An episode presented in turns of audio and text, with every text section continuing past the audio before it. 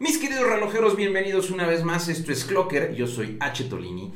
No olvides suscribirte y darle clic a la notificación para que te lleguen nuestros videos semanales. Esta semana estamos muy contentos porque estuvimos, tuvimos, déjame lo digo de esta manera, la suerte de que Berger nos eh, diera la oportunidad de entrevistar a una pues, pues alguien del medio relojero desde un punto de vista de ventas. Nicholas Hoffman, él es el director internacional de ventas de una marca que se llama H. Mosa C. Así es que acompáñame a revisar esta entrevista. Si eres un apasionado relojero, normalmente esto en canales de habla hispana y normalmente en México no sucede. Así es que aprovecha lo que nos va a decir creo que es bien importante que también estemos sensibles en puntos de vista en los que no nada más hablemos de, ah, la máquina, el movimiento y el terminado y estas cosas, ¿no? También es muy interesante conocer la parte que está detrás del mundo de la relojería. Así es que sin más ni menos, acompáñame a ver esta entrevista. Yo soy H. Tolini y vamos para allá.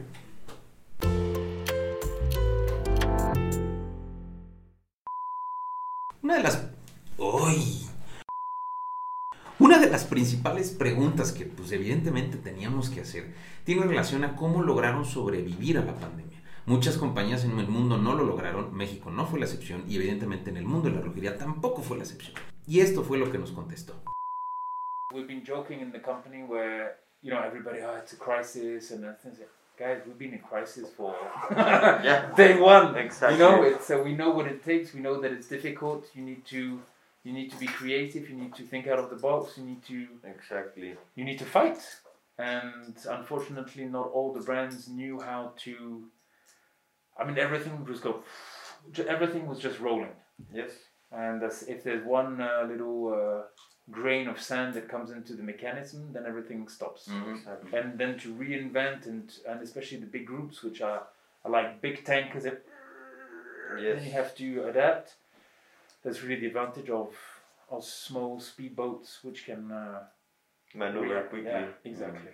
Yeah, I think that I, I think that a lot of brands still have like the old school thinking, right? Yeah. And it was really hard for them to adapt to everything that was happening.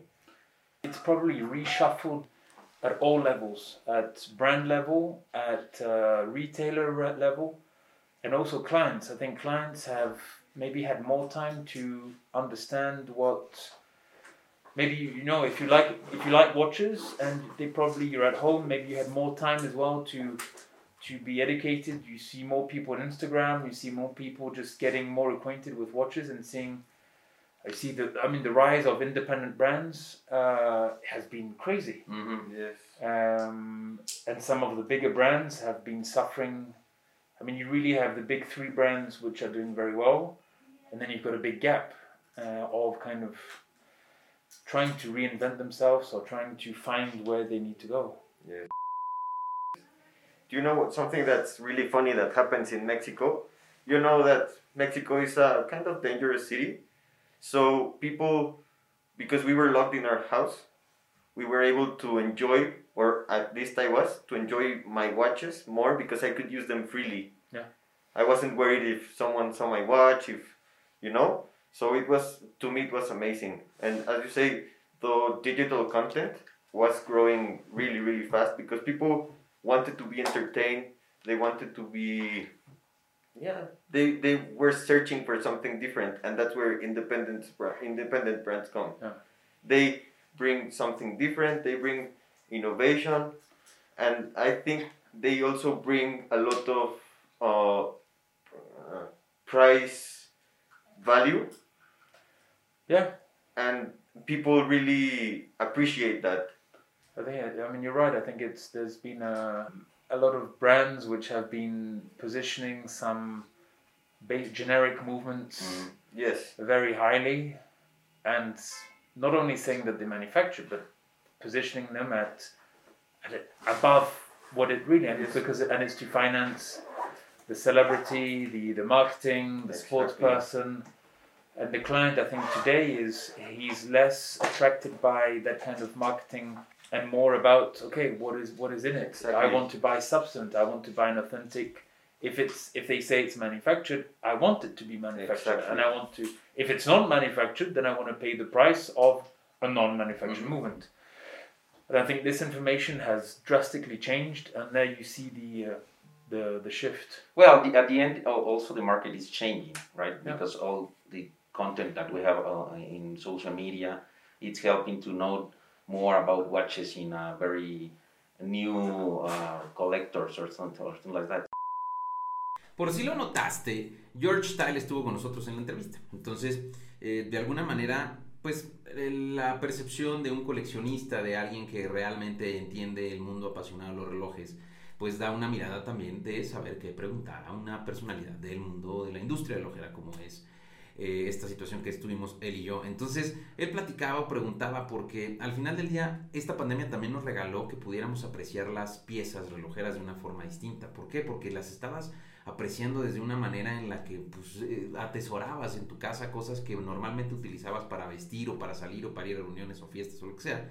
Cosa que muchos de los meses pasados pues no se podían dar de forma como tan normal. Ahorita estamos más o menos regresando a la normalidad, pero eh, creo que estoy muy de acuerdo con lo que contestó Nicolás. What is the specific characteristic that defines the brand above other, brands? for for uh, For Moser, Yes. I think it's it's a combination of, of several uh, aspects. I think it's the the fact that we're family run. I think uh, family run business is has a different philosophy, has a different uh, way of conducting the business. We're here for the long run, and you're not you're not assessed on a on a quarterly uh, basis. And if you don't prove to be successful, then you might be thanked and dismissed. Yes. So I think that's where the Meylan family were very, very good at process of step by step. Uh, not saying that we we are uh, we need to be patient. Not saying that we have time, but it's really doing step by step in order to get where we are, and and take once again being here for the long run. And I think that clients they appreciate because then you can do it in a in a more organic way, and you have a guideline, you have a direction which is the same over the years. They can be a they can be an evolution, but it's not not necessarily. Oh no, we need a new product for uh, for the Chinese market. Oh, we need a new product for the Japanese market or for the Mexican market. No, no, we we, we consider all the markets. I would say the same, and you're you are a Moser client whether you're in Mexico or in Japan or in Europe. Then I think what is different as well is the I would say the, just simply the manufacturing aspects is that we are a true manufacturer. We make everything in the movement in uh, in house, from the main plate, the bridges, and most importantly, even the even the escapement. So the hairspring, the balance wheel, even the little screws on the balance wheel, are made uh, made in house. We make them for ourselves, but we also made them for about twenty other watch brands. Some small Mhm. uh, independent brands uh, like MB&F. It's uh, it's a few hundred pieces per year but our total production of, of hairsprings this year is going to be probably over 250,000 hairsprings. Wow. Moser, we're around what 1,500 uh, watches a year. Uh, so you've got a lot of big brands that are buying the uh, the the our hairsprings. That's something which we're proud of, and I think that clients also appreciate the fact that Moser is one of the few brands that can make probably one of the most important elements in the watch, which is the the heart. It's the tic tac of the watch, and that gives the rhythm to the uh, to the caliber and to the watch. Esta es una pregunta que a mí me encanta hacer. Si pudieras explicar en muy pocas palabras cómo es tu marca o cómo, cómo describirías tu marca, ¿cuáles serían? La neta es que la mayoría de la gente siempre es como de, ah, tan pocas palabras, es imposible, no se puede. Pero, de alguna manera, pues tratamos como de siempre de, generar esta disrupción de, pensamiento en donde nos dijeran, a ver, no, sí se puede, o sea, échale, échale. ¿Qué se- qué- ¿De qué se tratará en el caso de Mousa?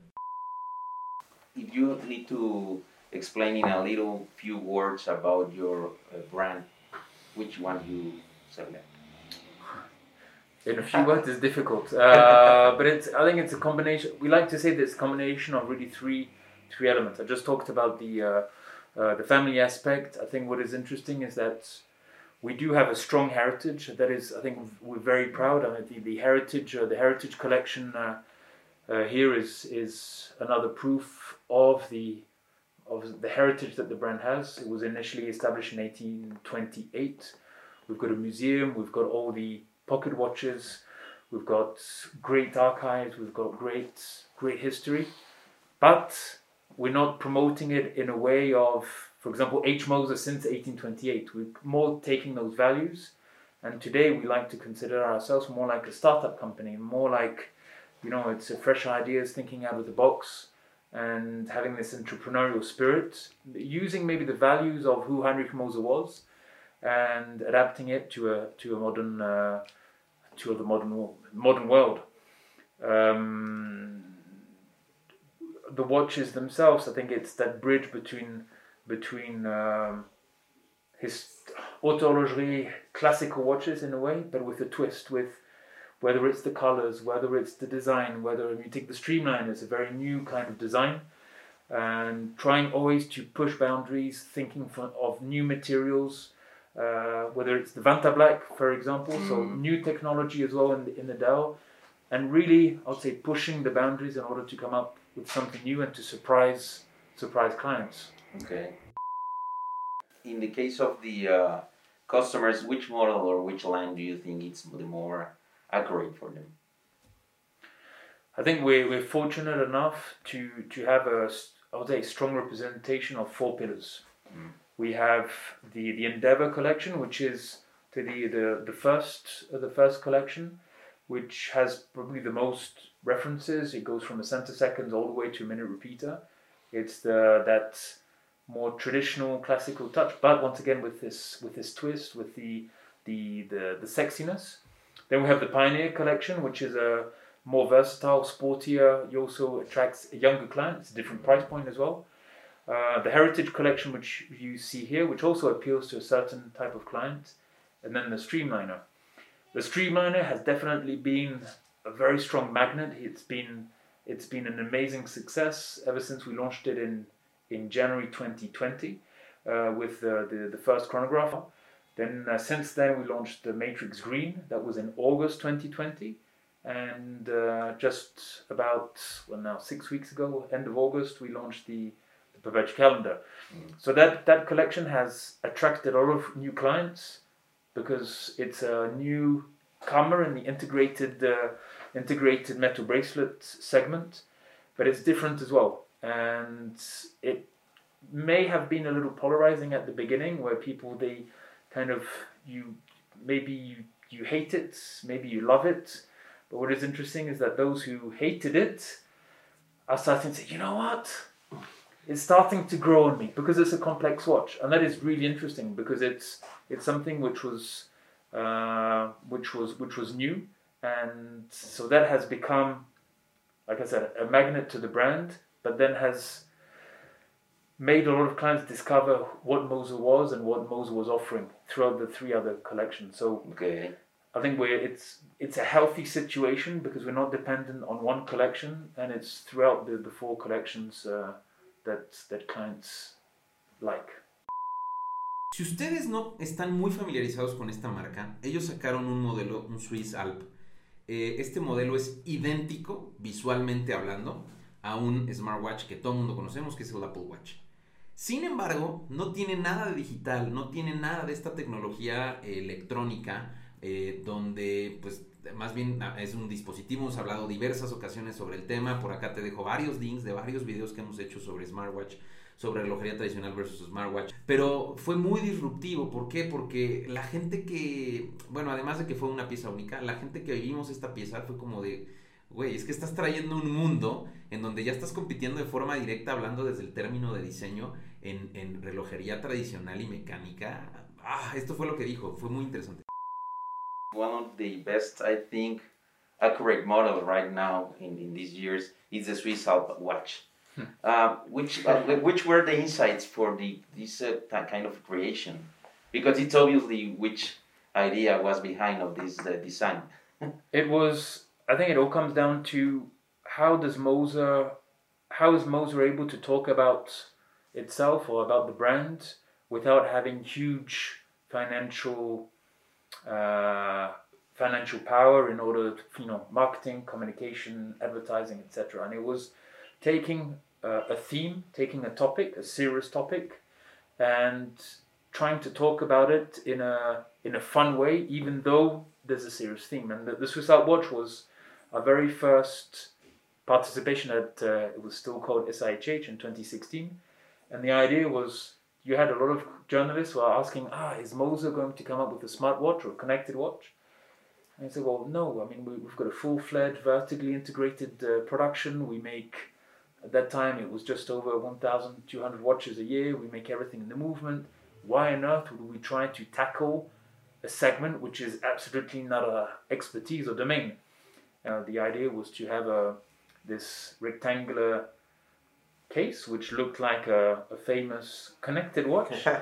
And but the idea was really to draw attention that listen we are in the in the mechanical watch industry. Late 70s early 80s uh, the swiss watchmaking industry lost i think maybe 40000 jobs.